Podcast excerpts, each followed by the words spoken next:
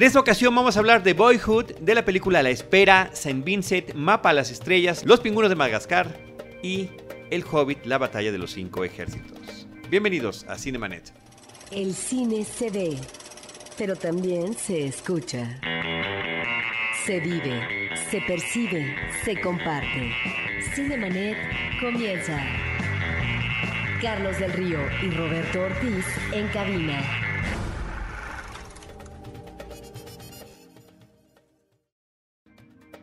www.cinemanet.com.mx es nuestro espacio dedicado al mundo cinematográfico. Soy Carlos del Río y a nombre de Paulina Villavicencio, nuestra productora, les saludo y saludo por supuesto a Roberto Ortiz. Pues uh, con la alegría de que tenemos dos invitados especiales para hablar de la cartelera comercial. Nos da muchísimo gusto darle la bienvenida a, primero que nada, dos amigos y colegas que eh, colaboran en Filmsteria y después cada uno tiene sus especialidades. Alejandro Alemán en Diario 24 Horas. Hola, hola ¿cómo están? Y Feliz diferentes Navidad. programas radiofónicos, en, en Beatcast, ¿en dónde más? Estás en todos Ah, no lados. tengo idea, pero hola, ¿cómo están? Y feliz año y así. Arroba el Salón Rojo.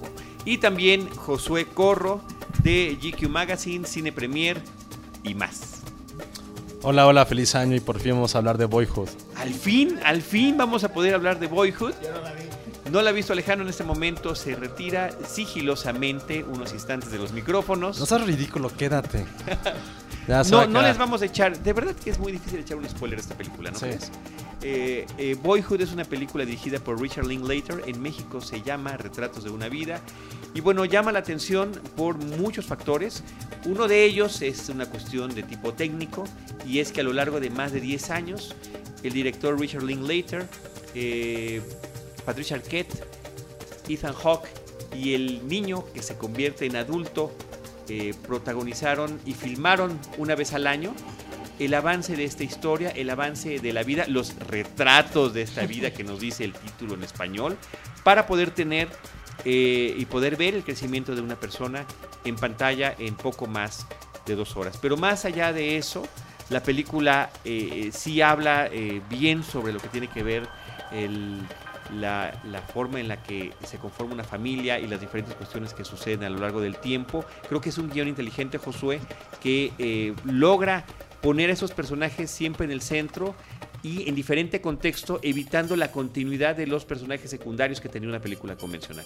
Sí, creo que ese es un gran homenaje a, a la madurez emocional, a la madurez eh, de una familia y también madurez de la cultura pop.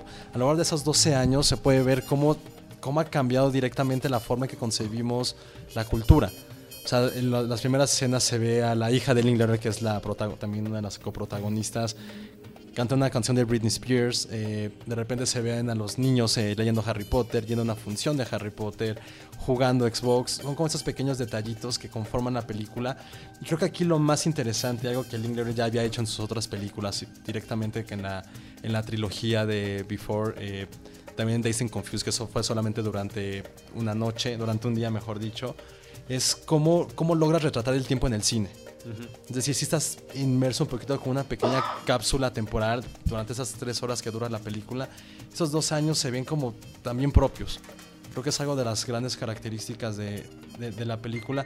Y a mí lo que más me, me, me fascinó y que creo que estoy muy, muy sorprendido de esto es cómo logra, no te das cuenta de, de este paso directamente, sino que son pequeños detalles que conforman esta, como esta transición. Creo que es también una película que es un gran homenaje a la paternidad. ¿no? Los dos personajes, los dos padres que son Patricia Arquette e Ethan Hawke, tienen roles tan bien escritos, tan bien diseñados, que realmente sí te convence cada una de las escenas en las que aparecen.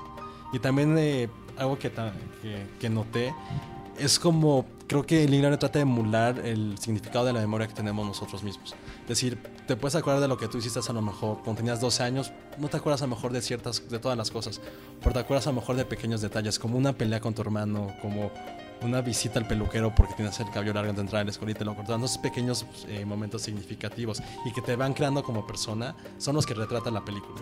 Creo que es algo que es muy, muy interesante y con lo cual lo convierte, creo que, en algo que nunca se había visto. Y creo que ahorita, independientemente de los premios que vaya o no vaya a ganar, creo que sí es como un pequeño privilegio tener, poder ver esta película en cine. Roberto.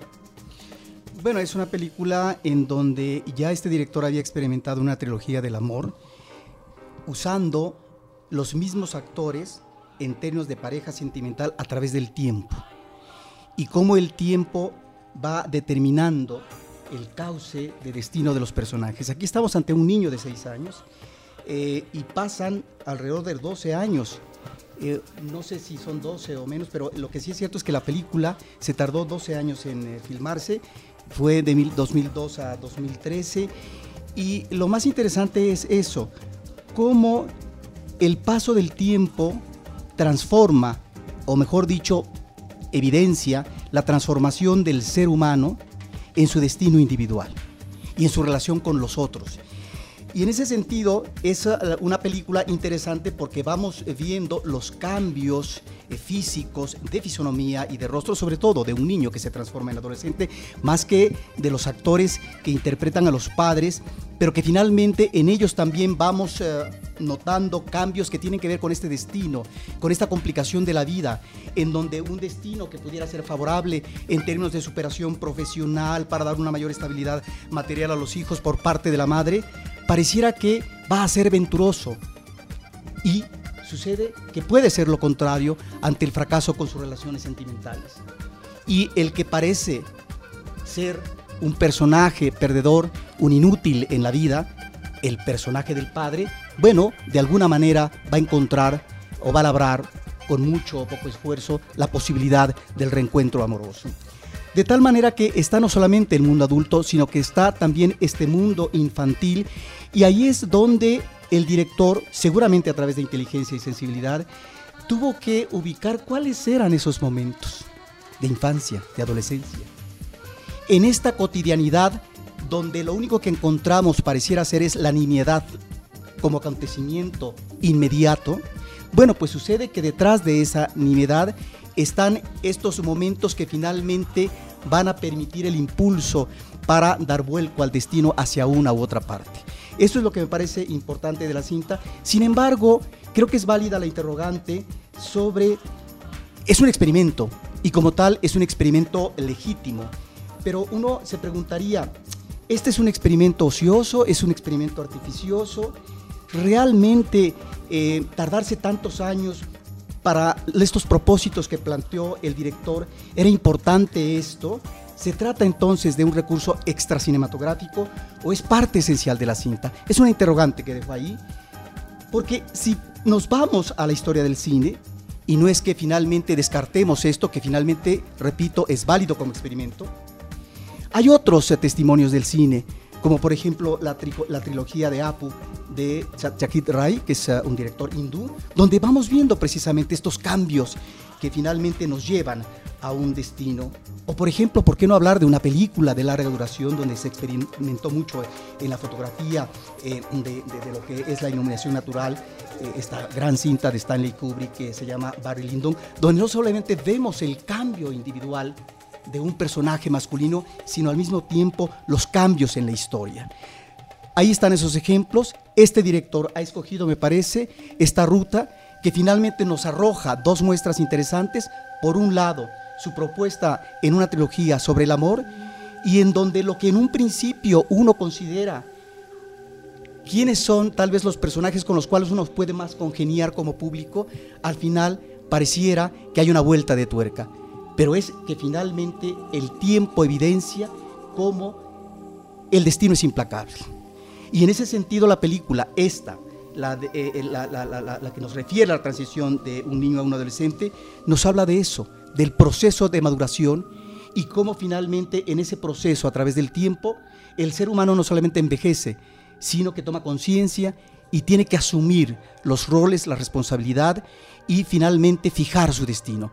Y en ese sentido me parece que la película arroja momentos muy interesantes, eh, no otros que realmente me parecen un tanto esquemáticos, como podría ser el contexto más que social, político, a propósito de un Bush, a propósito de un Obama, que son como nimiedades que finalmente no resultan eh, elementos de fortaleza para la cinta. Pero ahí está esta película que ya obtuvo un premio como mejor dirección en el Festival Internacional de Berlín. Eller Coltrane es el título, el nombre de, perdón, del, protagonista de este joven que vemos niño, lo vemos desde niño crecer en la pantalla.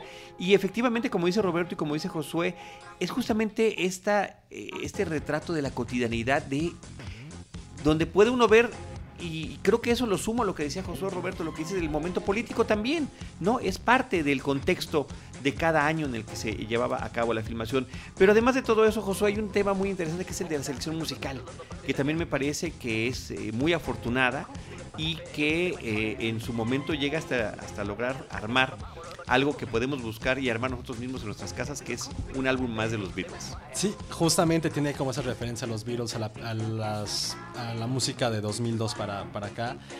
Y, y lo que es interesante ahorita que viene toda esta época de premios, eh, hay, una hay una canción original, en un momento en que Ethan Hawke le está cantando una canción a sus hijos que él compuso, que es un momento devastador de la película, no está retratando como... O sea, gen- generalmente que la película es de la perspectiva de un niño, ¿no? De cómo él ve si sus, padres sus padres están divorciados. Pero lo interesante es ver cómo un padre también asume esa responsabilidad y ese dolor y lo transmite en una canción. Supone que en la película Ethan Hawke es un músico. Son dos minutos en cual él, está tocando una canción. Los niños no les importa realmente, pero se puede ver el, el sufrimiento de un padre realmente cuando ve a sus hijos pues, una vez a la semana. Ese momento creo que es devastador y, y que también es parte de lo que está transmitiendo eh, Lingard en, en la vida de, un- de dos personas diferentes, ¿no? que es el padre y el hijo. Y hace rato también Roberto comentaba de esas películas que también tienen como este contexto de hablar de diferentes épocas. También hizo Truffaut en su trilogía de Antoine Donnell. Tienen el documental de Op, Op, el británico, en el cual son 20 niños durante diferentes épocas. Para aquí lo interesante es que Lingard lo hizo en una sola película. Las otras son trilogías, o en su caso es un documental. Aquí es Y una es ficción. Aquí es una ficción durante dos años. Creo que ese es un mérito incluso mucho más sorprendente a las otras eh, también referencias que ya se habían, eh, ya se habían men- mencionado. Insisto, creo que aquí este, lo, lo que estamos viendo sí es, sí es un poco histórico, ¿no? Y creo que tiene, y es un contexto de una, una época en la cual afortunadamente tenemos el privilegio también de verla bajo diferentes, bajo diferentes formatos, ¿no? Ahora, aunque eh, nos haya llegado tarde y se hubiera estrenado hasta este 2015, me parece que es increíble el arranque cinematográfico de este año con una película como esta. Yo creo que de verdad pocas veces sucede eso, siempre es así como que flojón, absolutamente Sí. flojón lo que se estrene el primero de enero y esta cinta. Yo no sé qué recepción vaya a tener, además, eh, José, porque me parece que es una película más este, orientada hacia, hacia el cine independiente, hacia el cine No, y, y cultural. también sí hay que tener en cuenta que dura casi tres horas. Ujú. Pero la verdad ni siquiera, o sea, el tiempo tal cual como en la película sí se No pasa, se percibe, sí. pasa volando. Entonces, pues esperemos que, que tenga como una buena recepción. Por lo menos en crítica eh, se perfila como la gran ganadora de los premios, ¿no? Independientemente de Birdman, creo que el mérito de Lingler es, un es mucho más complejo que lo que logra Iñárritu. Ahora, es yo. también un gran reto para un realizador. Meterse en una empresa como la trilogía o en esta cinta, a través de tantos años, poder no solamente reunir los elementos de actuación, los elementos El, técnicos, el riesgo de los actores. el riesgo de los actores, un actor se te enferma, un actor se te muere, etcétera, de tal manera que, y además la fidelidad por parte de los actores y de su equipo para eh, poder continuar en esta empresa. Porque yo creo que muy fácilmente alguien pudo haber eh, dicho, bueno, estoy hasta la madre y Hasta dejo aquí de la lado, dejamos, aquí hasta la aquí la dejo. Perdón, pensar en un proyecto de más de 10 años, eh, o en el caso, por ejemplo, de un niño que en la vida real se da el tránsito, asume el tránsito de la adolescencia, donde finalmente sus inquietudes eh, van hacia otra parte y no necesariamente a estar en la filmación de una película, bueno, ahí. Pero repito, el mérito de esta cinta está relacionado con estos uh, momentos que está eligiendo el director en ese devenir de los personajes. Porque se requiere mucha observación, pero también una situación de selección por parte del director para considerar que ese momento, que esa situación, como la que tú mencionabas en el caso de la música, que nos está representando, que nos está significando algo muy importante en términos de la persona del padre, en términos de la relación generacional con el hijo, etc. De ahí que ahí es donde tendríamos que burcar, hurgar ¿sí? en esta ordimbre eh, existencial en la que se ha comprometido y a la que ha apostado el director. Y la inteligencia en lo que tiene que ver con el elemento de la producción de una película. Es decir, ciertamente, como dice Roberto, está el compromiso de este grupo de actores, que es su hija, el niño Patricia Arquette e Ethan Hawke, básicamente, que son los que van a estar a lo largo de toda la historia.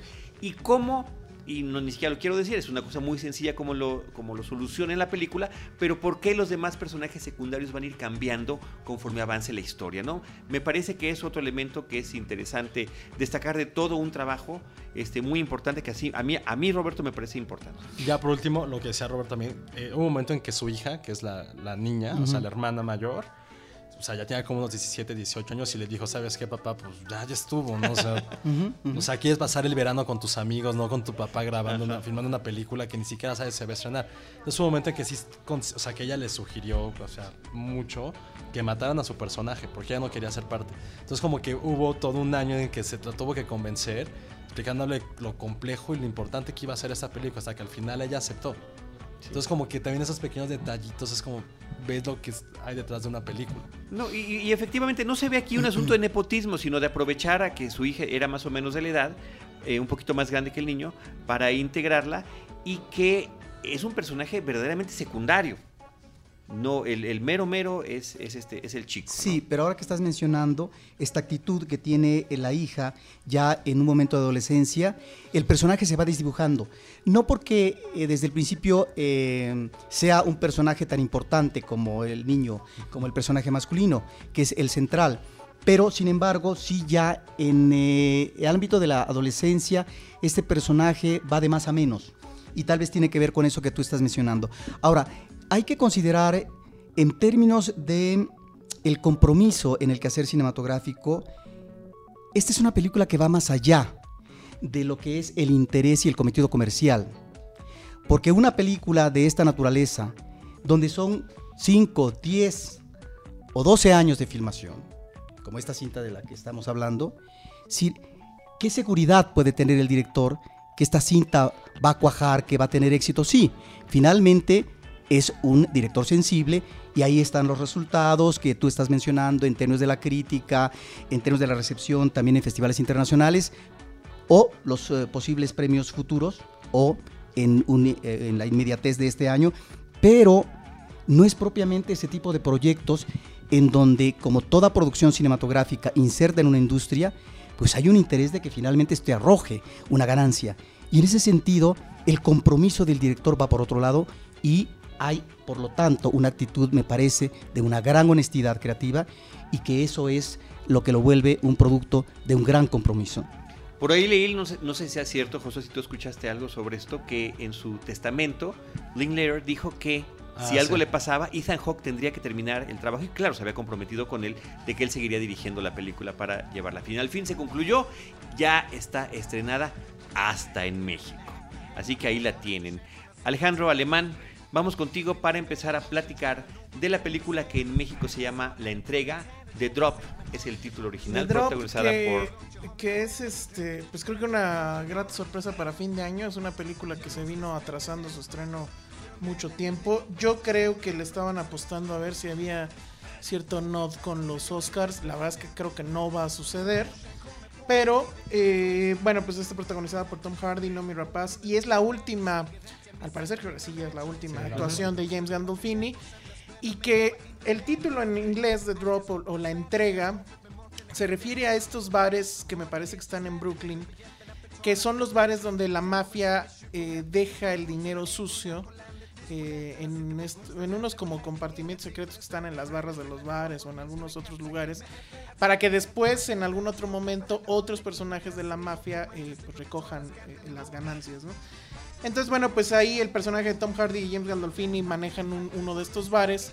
El problema es que en algún momento eh, los asaltan, les quitan este dinero y pues obviamente tienen ahí un problema con la mafia. Y, bueno, el, el tema sobre todo es la actuación de Tom Hardy, me parece. Y bueno, y esta extraña relación que hay ahí con su mascota, con su perrito. Porque, bueno, pues es como, como en el caso de eh, Lewin Davis, o cómo se llamaba esta película, que era con el gatito, bueno, pues aquí es con, el perrito. Pero la verdad es que las actuaciones tanto de, él como de James Gandolfini, sobre todo, y de, incluso de Nomi Rapaz, lo hacen este, una, una película eh, que, que sí es para, para tomarse en cuenta. Y, y digo, lástima porque la, la estrenaron en una semana pues más bien muerta, ¿no? O sea, sí la mandaron ahí como de, bueno, pues ya ni modo. Pero sí es eh, eh, eh, de, de tomarse en cuenta. La dirige eh, un personaje que se llama, tiene un nombre raro, Michael Roskam. Creo que es danés, pero la verdad es que yo no le conozco ningún otro trabajo. La No de- sé si... De hecho, él, él se hizo medio, bueno, no se hizo medio, se hizo famoso por Bullhead. Una película, no, de hecho es belga, no es, no es danés, es belga. Ah, Bullhead, sí, que es como de... Sí, que estuvo como un drama ahí de, de ganaderos belgas. Ah, ah, creo que la película es justamente una de las grandes sorpresas de final de año. Tristemente la quisieron retrasar. Si hubiera estado si hubiera estado en agosto o septiembre, que es una época floja, hubiera sido un éxito porque es muy, es muy buena la película. A mí lo que, justamente junto con las actuaciones, lo que más me gustó es que hay muchas referencias. Ojo, referencias, no tienen, no se le acercan ni a los talones con On the Waterfront de Elia Kazan. Se supone que tienes como un antihéroe que es Marlon Brando, un antihéroe que, que quiere salirse de los, de los barrios bajos y que justamente en, On the Waterfront él se hace como se hace amigo de la chica buena del barrio y también tiene amistad con otros animales que en su caso eran palomas. No sé si se acuerdan que en el techo de su, de, su casa empieza como a entrenar palomas. Y también otra cosa muy interesante es el, y que creo que es gran mérito también de la película, es el guion.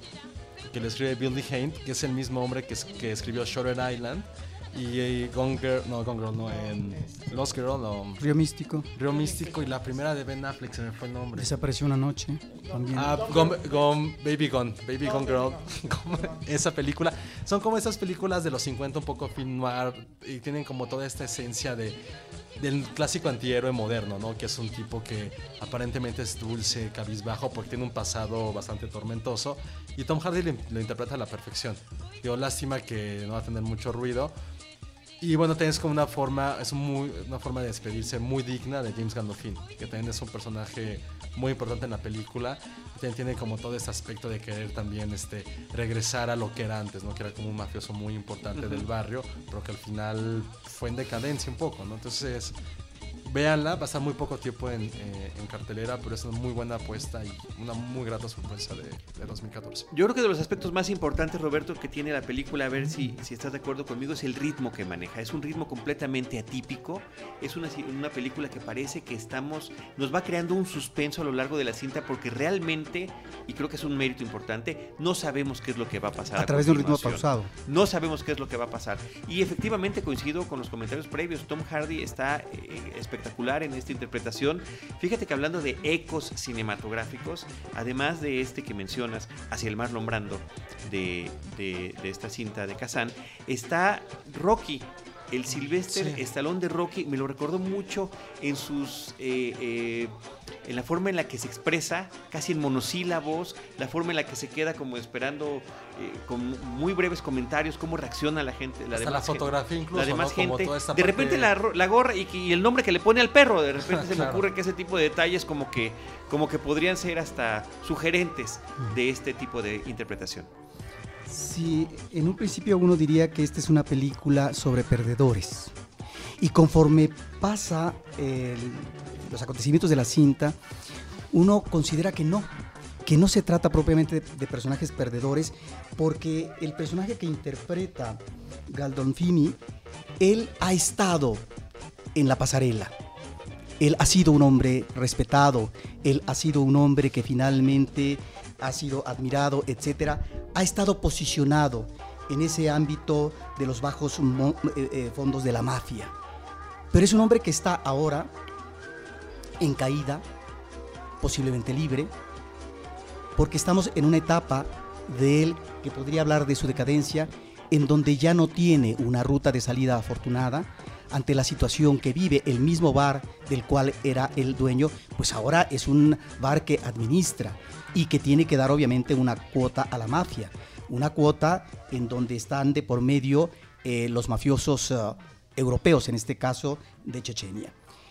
Y en el caso del personaje principal, sí, podría tener eh, un vínculo eh, con ah, el personaje de Marlon Brando en Nido de Ratas, aunque yo diría que este es un personaje, el director creo, y sobre todo el magnífico guion que estamos viendo, no nos está remitiendo a personajes buenos y malos, a corruptos y a honestos. Me parece que el personaje principal es un personaje que solo en eh, la parte final de la película ubicamos uh, realmente su circunstancia y por lo tanto lo que en un principio como espectadores hubiéramos pensado que es este tipo de, eh, de personaje ubicado en la inocencia, en la ingenuidad o en la bondad.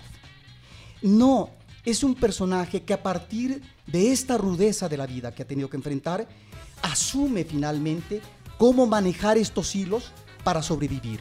Porque la sobrevivencia es el día a día. Es una sobrevivencia que te puede dar nada más unos cuantos días o semanas de vida o después de muchos años, como el personaje eh, de Galdonfini, a lo mejor están en riesgo de la desaparición física. De tal manera que me parece que esta es una cinta en donde no hay propiamente un juicio moral y en donde nos encontramos a estos personajes aparentemente menores, pero que son parte sustancial de la delincuencia organizada. La delincuencia organizada no puede articular, no puede funcionar si no es a través de, estos, de, estas, de estas personas. Son, si no la clave, son parte sustancial. Y eso me parece que queda muy bien representado en la película. Es una película que, como tú dices, Carlos, con este ritmo pausado, es una cinta de una atmósfera opresiva, es una película triste, es una película eh, además ah, pesimista y es una película que si bien al final adquiere un aire tal vez optimista con eh, lo que se refiere al aspecto sentimental, bueno, de alguna manera tiene que respirar el espectador, pero no es definitivo. Y en ese sentido me parece que es en el cierre de 2014 una de las buenas películas que hay que recomendar al público. ¿Y no les quedó así como un eco de también de, pensando en alguna referencia más eh, cercana como de Drive? Justo iba a decir eso. Es muy parecida a alguien que encuentra esa redención a través del, del amor. El amor, Sí, ¿no? pero no nada más, eh, sino el tono, Sí. el ritmo, hasta el tipo de personajes que son esos personajes Sí, que, que en cualquier momento pueden Es como, explotar, es ¿no? como esa nueva clase de antihéroe muy de moda que últimamente, que todo el tiempo es como cabizbajo, justo como todo lo que sea Robert, y de repente un momento te das cuenta que no es porque sea así, es un- la forma en que estás sobreviviendo. Ujú. Pues creo que sí, es- tiene muchas referencias, pero también tiene como vive bajo su propia mitología, que creo que eso es interesante y creo que eso lo hace muy, muy rescatable. ¿Y entonces no creen que Hardy llegue a tener alguna nominación en, las en esta temporada de No. premiaciones? Eh, igual y puede ser la sorpresa. No, sí, pero está bastante complicado. está muy complicado ya que entre siendo nada más cinco. Sí, lo veo complicado. Sí, pero eso, si lo ves complicado, nos hablaría muy mal de los jurados de los premios ante una actuación que me parece Sí, que es muy claro. notable. ¿no? Claro, el, el tema aquí es que se ve definitivamente que no hubo el, el tr- trabajo de, de cabildeo y de lobbying que tiene que llevar, pues casi forzosamente cualquier película que pretenda tener este, este tipo de premios. No, digo, son los Oscar, pero no deja de haber política en los Oscar y definitivamente creo que esta película no, no lo buscó. Incluso creo que lo tenían hasta más fácil si hubieran impulsado el asunto de Gandolfini por un asunto meramente ahí de, de nostalgia y demás, pero pues por lo que se ve no ni siquiera por ahí va a ir, entonces bueno, la dejaron morir, es muy raro eso. A mí me sorprende mucho que la hayan dejado morir tanto en Estados Unidos como aquí y bueno, pues ni modo, pero la verdad es que es una película que, que vale la pena mucho verse. Ahora bien, como personaje de ficción, eh, la actuación de Galdonfini nos remite con cierto sabor cruel e irónico a el gran personaje que creó en eh, Los Soprano. Porque estamos ante un personaje que no está en la parte central de la mafia, sino que es un personaje menor, ruinoso y decadente. Pues ahí está The Drop, la espera, ¿cómo se llama en México? La película que no tuvo cambio en su título es Saint Vincent y es una cinta protagonizada por Bill Murray con, eh, y dirigida por Theodore Melfi. Alejandro. Theodore Melfi, que creo que el, el gran mérito de, de este personaje es justamente haber conseguido a Bill Murray y haberlo conseguido además para una ópera prima de alguien que pues digo, yo no lo conocía, no sé si era íntimo de Bill o qué onda.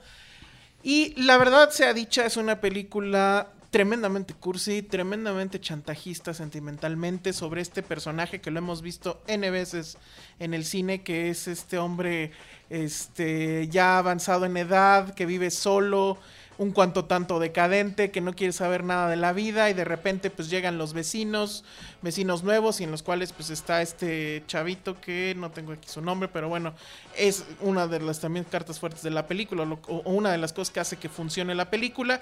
Y bueno pues va a entrar en una relación eh, no buscada, pero pues más bien de, de- no hay de otra con, con el personaje de Bill Murray que va a cuidar a este niño que tendrá unos 10, 12 años que, eh, bueno, pues de una manera muy sui generis lo va a cuidar, queda a su cargo en las tardes donde su mamá, que es Melissa McCarthy, tiene que ir pues a trabajar, entonces el personaje de Bill Murray se lleva al chavito pues a las carreras, se lo lleva a bares, eh, Le presenta a su amiga presenta a su prostituta. amiga que es una dama de la noche como la define, y es justamente en esas líneas, ¿no? Este asunto de la dama de la noche y demás, donde está la verdadera valía de, de la película. Me parece que tiene unos diálogos muy, muy buenos, muy hilarantes, que le quedan muy bien a un personaje como Bill Murray. Y eso es por lo que hay que irla a ver. Eh, creo que la actuación de Bill Murray hace que todo el, chantaje sentimental y la cursilería inherente en esta película, donde, bueno, pues está más que telegrafiado por dónde va a ir y, y cómo va a terminar eh, hacen que pues, queden en segundo plano y uno se quede, pues la verdad es que con los chistes y con, con la personalidad de- tremenda de Bill Murray, ¿no? El viejito amargado que eh, se vuelve un personaje entrañable a lo largo Que de se la vuelve película. entrañable y noble y bla, bla, bla. Ahora, Bill Murray me parece que es un. Ese merecería su propio episodio o una serie de podcast, porque es un personaje que ha evolucionado de muy distintas maneras a lo largo de la historia del cine, con muy distintos matices, y este es uno más de ellos que creo que efectivamente, como dice Alejandro, le sienta perfectamente bien. A mí lo que me hace ruido es eh, otras actuaciones de la película. En el caso de Naomi Watts, eh, su interpretación de esta dama de la noche rusa, el acento no me convence. ni No, es los una manerismos. caricatura, es una caricatura completa de esta pues, prostituta. Yo, yo supongo que eso lo hicieron justo para bajarle al tono, ¿no? De, de- de entrada es, en realidad es una película familiar, a pesar de que tenga un personaje que es una prostituta Sí, sí, y, sí. y está embarazada y en esa condición hay una escena donde se pone a hacer pole dancing.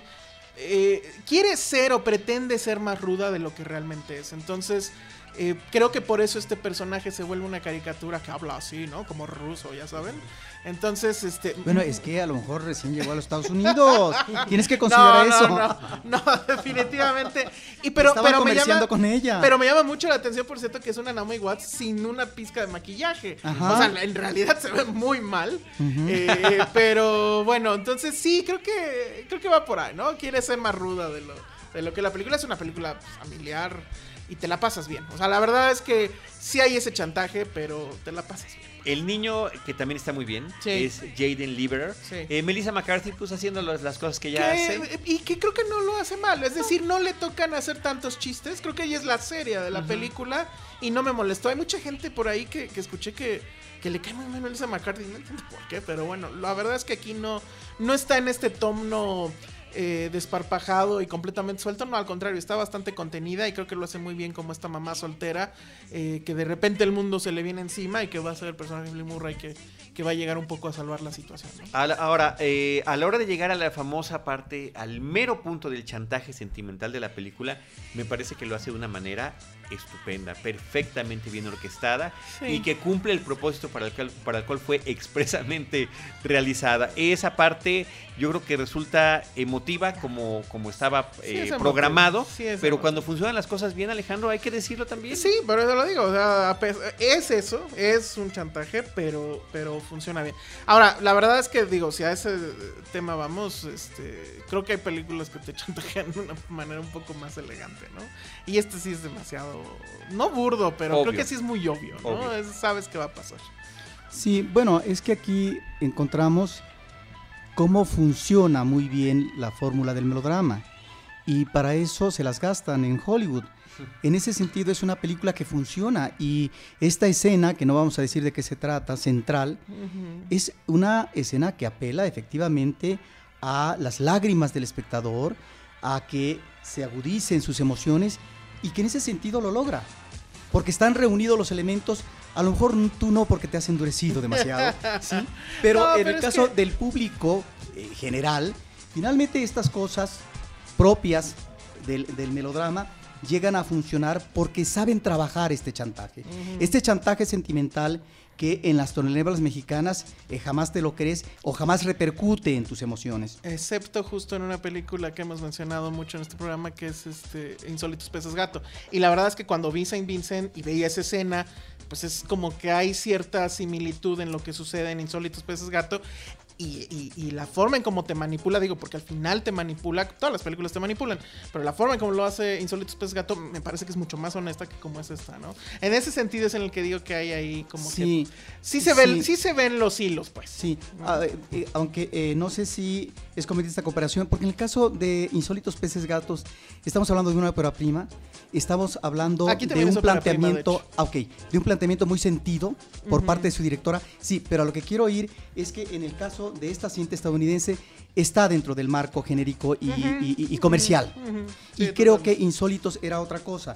Y aquí es donde finalmente la, la- la- la- la fórmula genérica funciona eh, bien, pero pues es una película que finalmente eh, se, se remite a lo que siempre observamos nosotros en los esquemas melodramáticos, ¿no? Esta figura mayor, esta figura menor y lo que deviene de ellos, en este caso, como figura mayor, lo que puede ser el ejemplo para el niño que apenas va surgiendo a la vida y que se va a inspirar en ese hombre para poder de alguna manera comenzar sus primeros trazos, el inicio de un destino. Entonces, bueno, es una película que efectivamente me parece menor, ¿sí? Pero En bueno, eso es, creo que es- bastante es muy menor, sí. Y que de hecho creo que gran parte de su efectividad está justamente en que está Bill Murray ahí. Sí. Y la química que tiene con el niño, que la verdad es que está sorprendente. Sí. Y, y ese niño, si se sigue por esa carrera, eh, eh, está increíble porque va a poder presumir que a los 10, 12 años ya trabajaba con Bill Murray, ¿no? Entonces, pero bueno, pues ahí está. Y Bill Murray nominado a los Globos de Oro por esta película, así como se lo está esta cinta en la categoría de musical o de comedia, Mm. como le hacen en esas premiaciones. Vámonos ahora, después de Saint Vincent de Theodore Melfi, a la película Mapa a las Estrellas, Maps to the Stars, de David Cronenberg, Josué Corro. Creo que valieron la, la pena todas estas décadas en que esperamos que Cronenberg tuviera una película 100% hollywoodense y por fin lo logra. Creo que es una gran sátira, una burla muy, muy grotesca, pero al mismo tiempo inteligente a todo el Star System que hay en, en la industria del cine últimamente, ¿no? La película es una historia coral, es decir, no hay un protagonista, simplemente son como viñetas de diferentes personajes que tienen que ver con, con la fama del cine.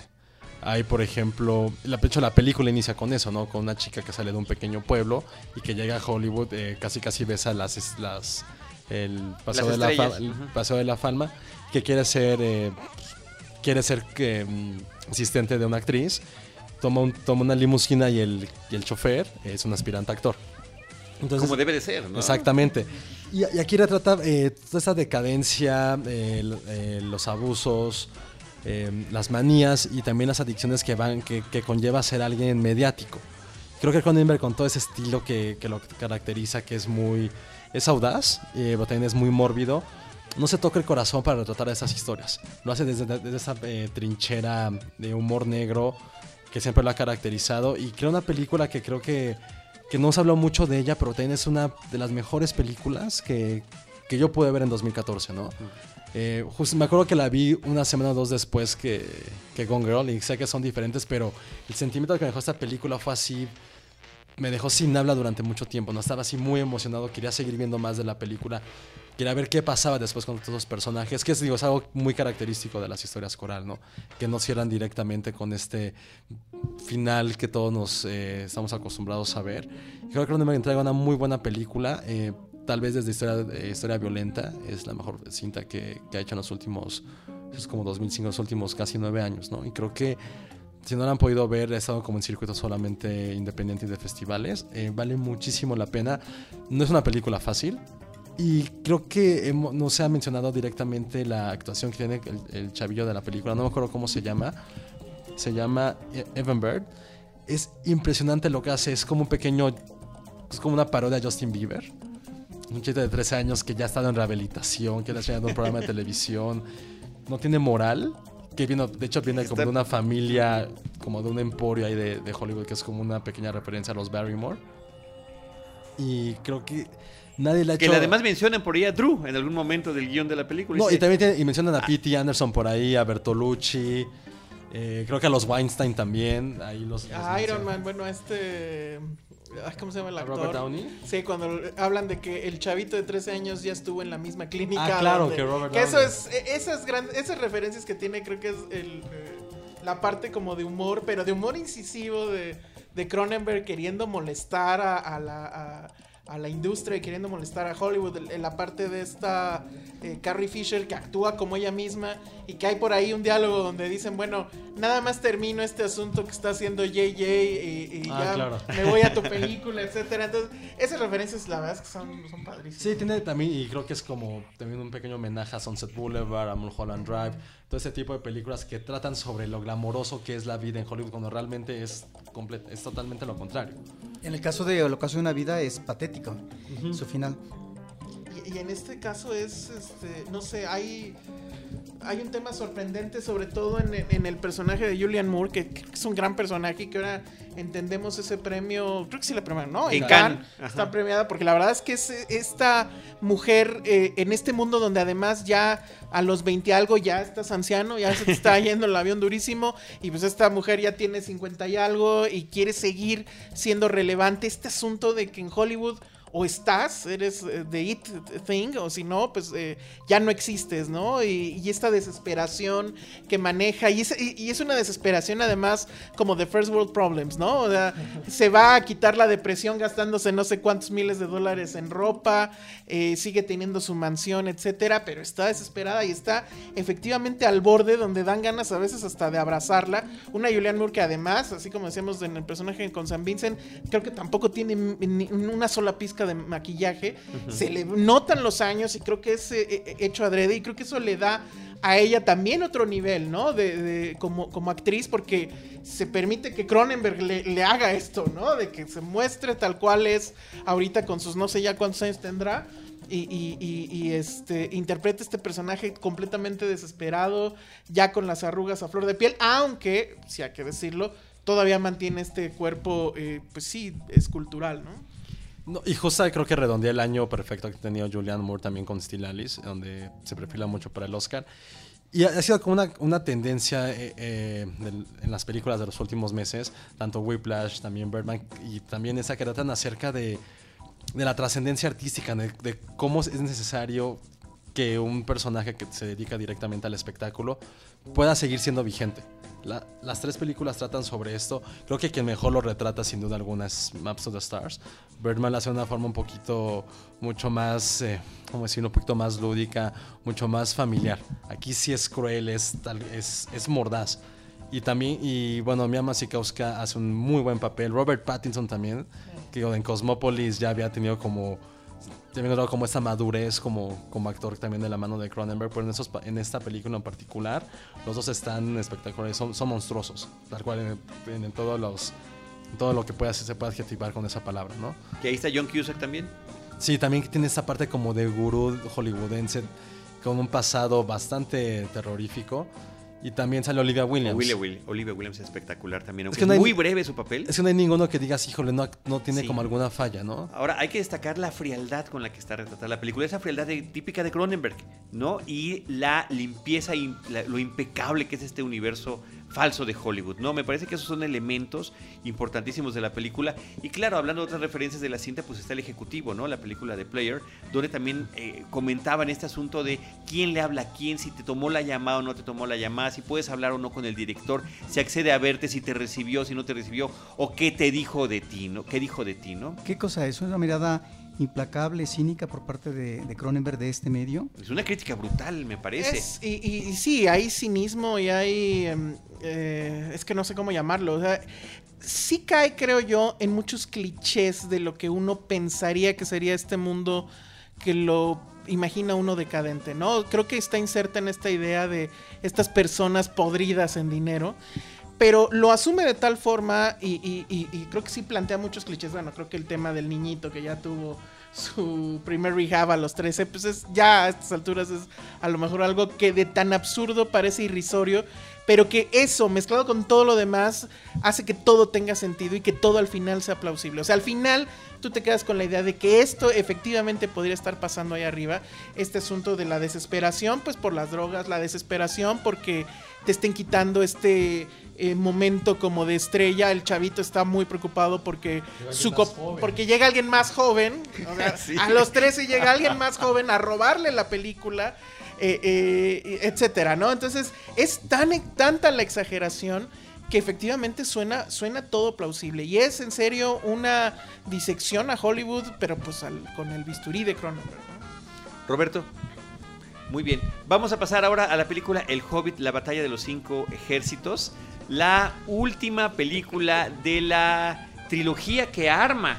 Este, me parece que eh, Peter Jackson eh, pues hay un exceso ahí. Ya, habíamos, ya, habíamos, ya habíamos hablado de, excesos cuando un libro lo dividen en dos para generar mayores rendimientos. ¿no? Este de plano lo convirtió en trilogía, lo cual afecta inclusive hasta el ritmo que puede tener una historia a la hora de contarse en lo que tiene que ver con sus actos. Eso creo que se percibe muy claramente en la película. Ahora, por otro lado, estamos ante un hombre que ya exploró cinematográficamente el universo de Tolkien, que lo conoce, que de alguna manera ha sido aceptado globalmente la forma en que él lo interpretó y que siendo un libro que originalmente había estado escrito para niños, el del Hobbit, retoma estos elementos más serios de eh, lo que hizo con la trilogía del Señor de los Anillos eh, inclusive actores que aparecen en esa película, un universo que ya conocíamos. Y bueno, en ese sentido la, producción es espectacular y sí se agradece ver eh, actores de las otras películas allí, como Ian McKellen, por ejemplo, ¿no? en el personaje de Gandalf. Eh, de alguna manera cerramos con esto al fin este largo ciclo que hemos tenido de Tolkien, Peter Jackson en el cine. y me parece que además lo hace bien, lo que pasa es que ya no nos sorprende. Todas estas cuestiones ya las habíamos visto. Si yo fuera una película que viera por primera vez, me sorprendería estas batallas épicas impresionantes entre diferentes seres fantásticos que están luchando en este mundo imaginario. Pero ya lo vimos en cinco películas previas y me parece que el elemento de la sorpresa es el que desaparece el espectador y es el que muchas veces muchos cinéfilos es el que más agradecemos. Sin embargo, no deja de ser una película que me parece que está bien confeccionada, que tiene un estupendo casting, que sí se nota este tono infantiloide en algunos de los personajes que son demasiado caricaturescos, pero bueno, pues finalmente eso es parte de su origen literario.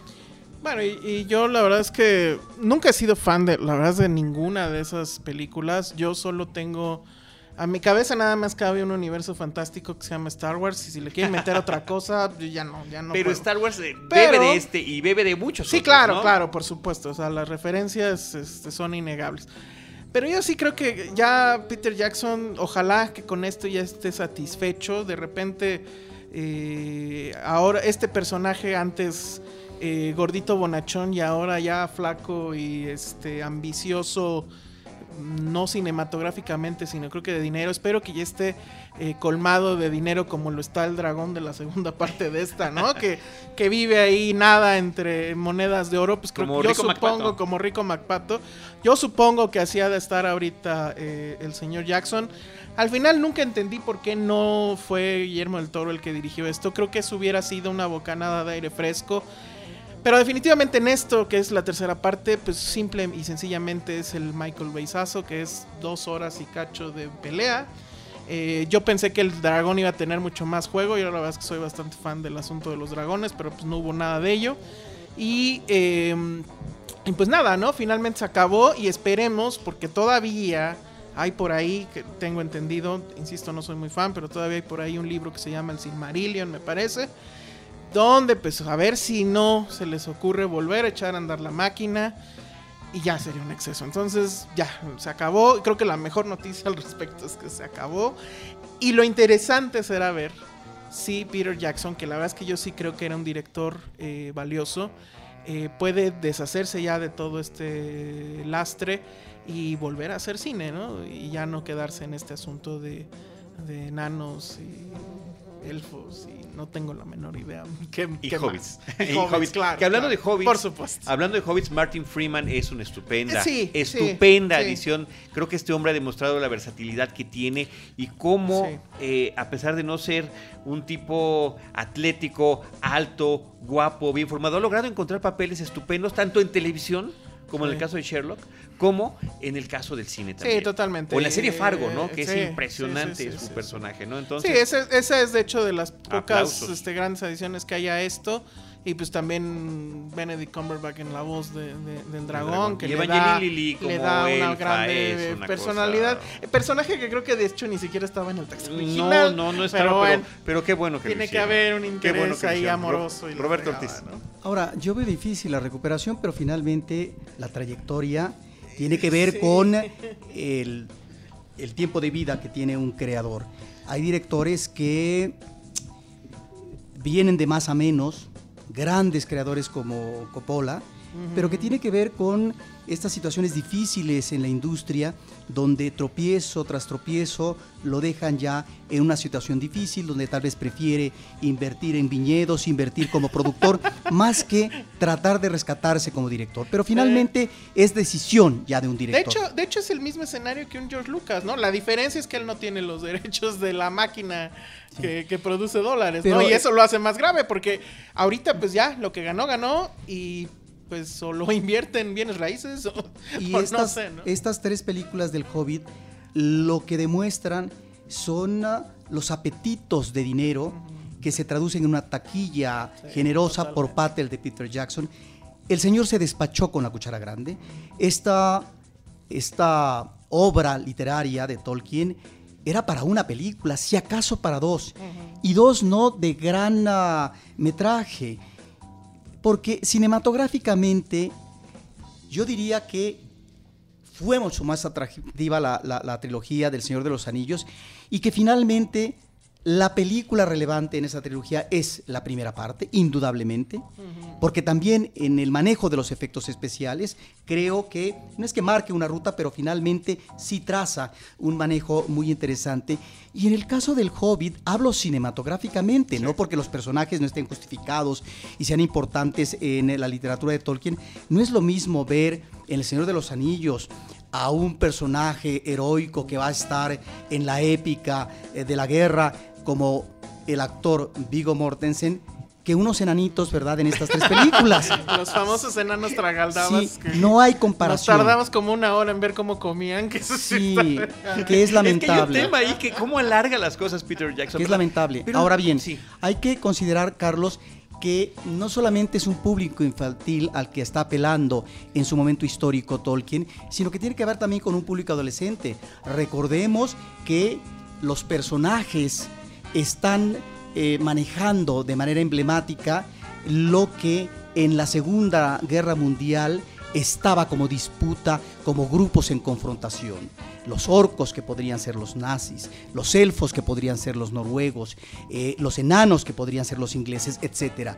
Esto finalmente no tenía por qué manejar ese tipo de traducción o de manejo simbólico por parte eh, de Peter Jackson, pero lo que sí es cierto es que son realmente personajes rutinarios y lo que gana esta película, porque uno diría, pues es mejor que la segunda parte, es mejor que la primera, yo no lo sé, pero lo que ciertamente de atractivo que tiene esta cinta es que es una película más épica porque hay muchas confrontaciones, sin embargo no está lo que existe en toda gran épica cinematográfica, que es la grandeza de los personajes y que es el drama que están viviendo, eso no lo encontramos por ningún lado. En ese sentido los personajes quedan empequeñecidos, no obstante estas ah, grandes presencias que tiene la literatura de Tolkien y que quedan ahí, no como un remedio, pero finalmente lo que interesó en esta cinta eran dos grandes momentos, que era la presencia furiosa por parte del dragón que prácticamente acaba con una población entera y finalmente esta guerra final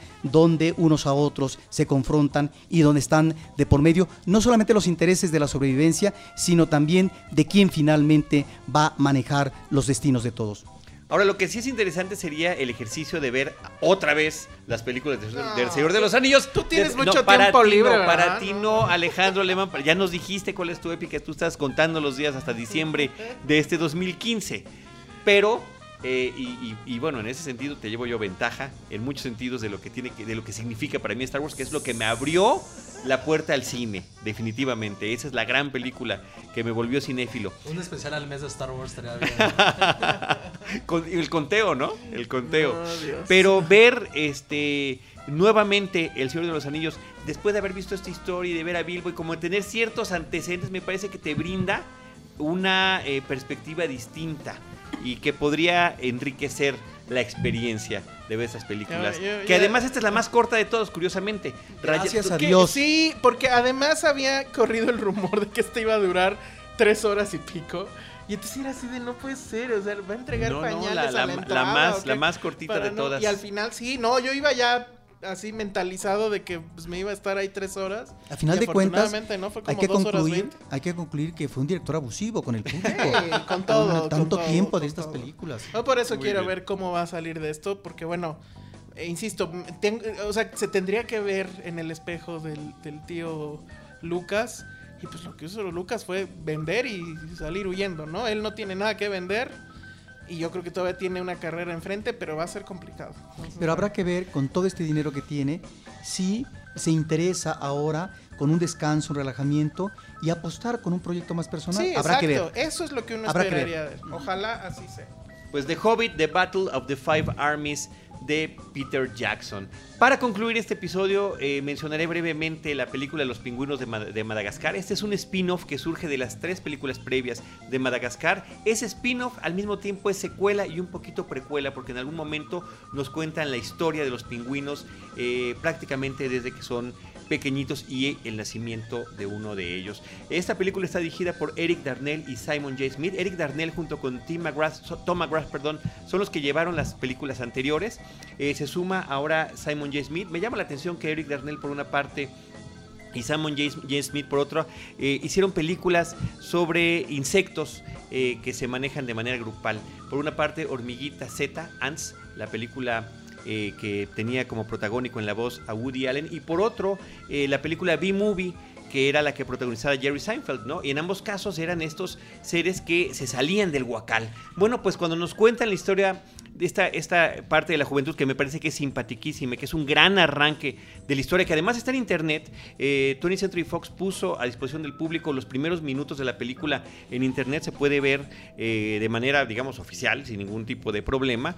Este, nos, nos cuentan cómo estos cuatro pingüinitos se salen justamente de la fila de esta marcha de los pingüinos, de estas marchas que han sido retratadas en el cine eh, de diferentes maneras y que eh, se están burlando un poquito de este tema del documental. Así la película se burla de, diferentes géneros, es una película hiperkinética con un ritmo brutal, espectacular, me parece que es muy simpático.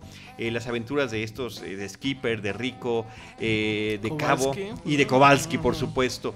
Lo que no me gusta es el tercer acto, desafortunadamente se parece demasiado, pero demasiado a lo que sucede en la segunda película de mi villano favorito y los Minions, pero sin lugar a dudas, Que, es justo la película a la que supondríamos estaría tratando de atacar, ¿no? En el sentido de personajes cute. no, este, pues son efectivamente espejo, ¿no? Ajá. Son spin-off de otras De películas otra. y son los, peli- los, los personajes que siempre llamaron la atención.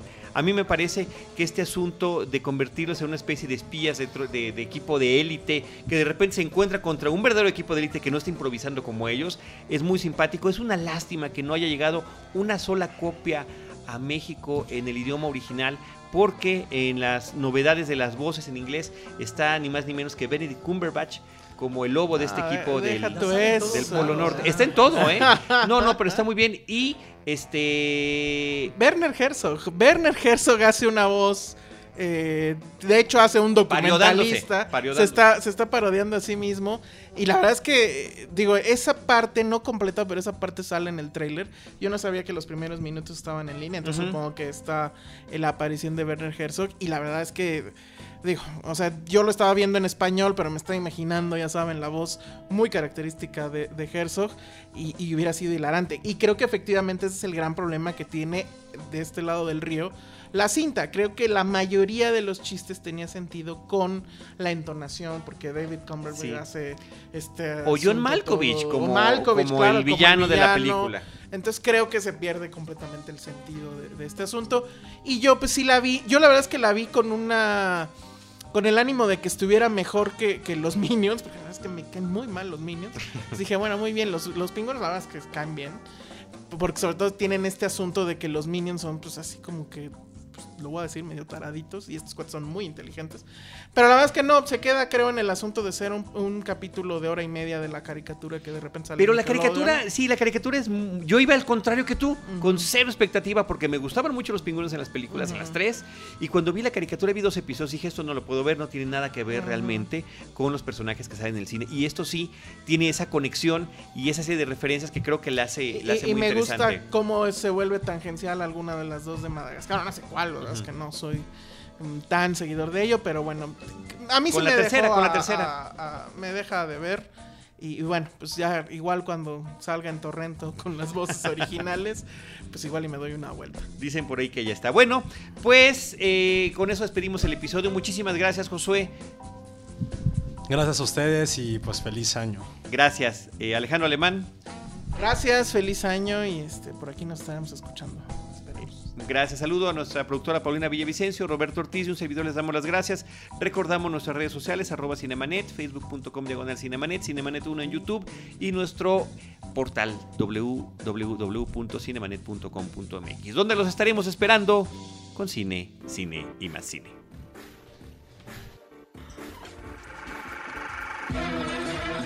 Cinemanet termina por hoy. Más cine en Cinemanet.